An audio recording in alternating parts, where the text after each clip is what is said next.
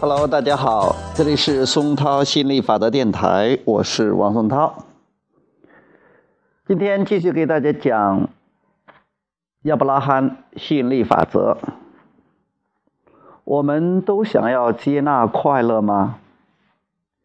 杰尔问道：“是不是世界上所有人都在寻求理解、允许的艺术，或者只有我们这些和你们对话的人想要得到这种理解？”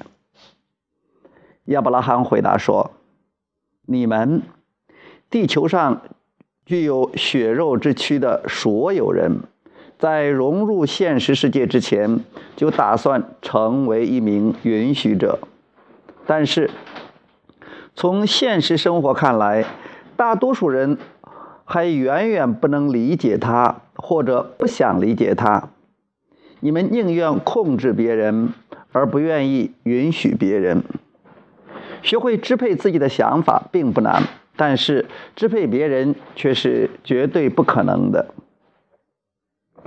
好，今天就聊到这里，我们下次接着再聊，拜拜。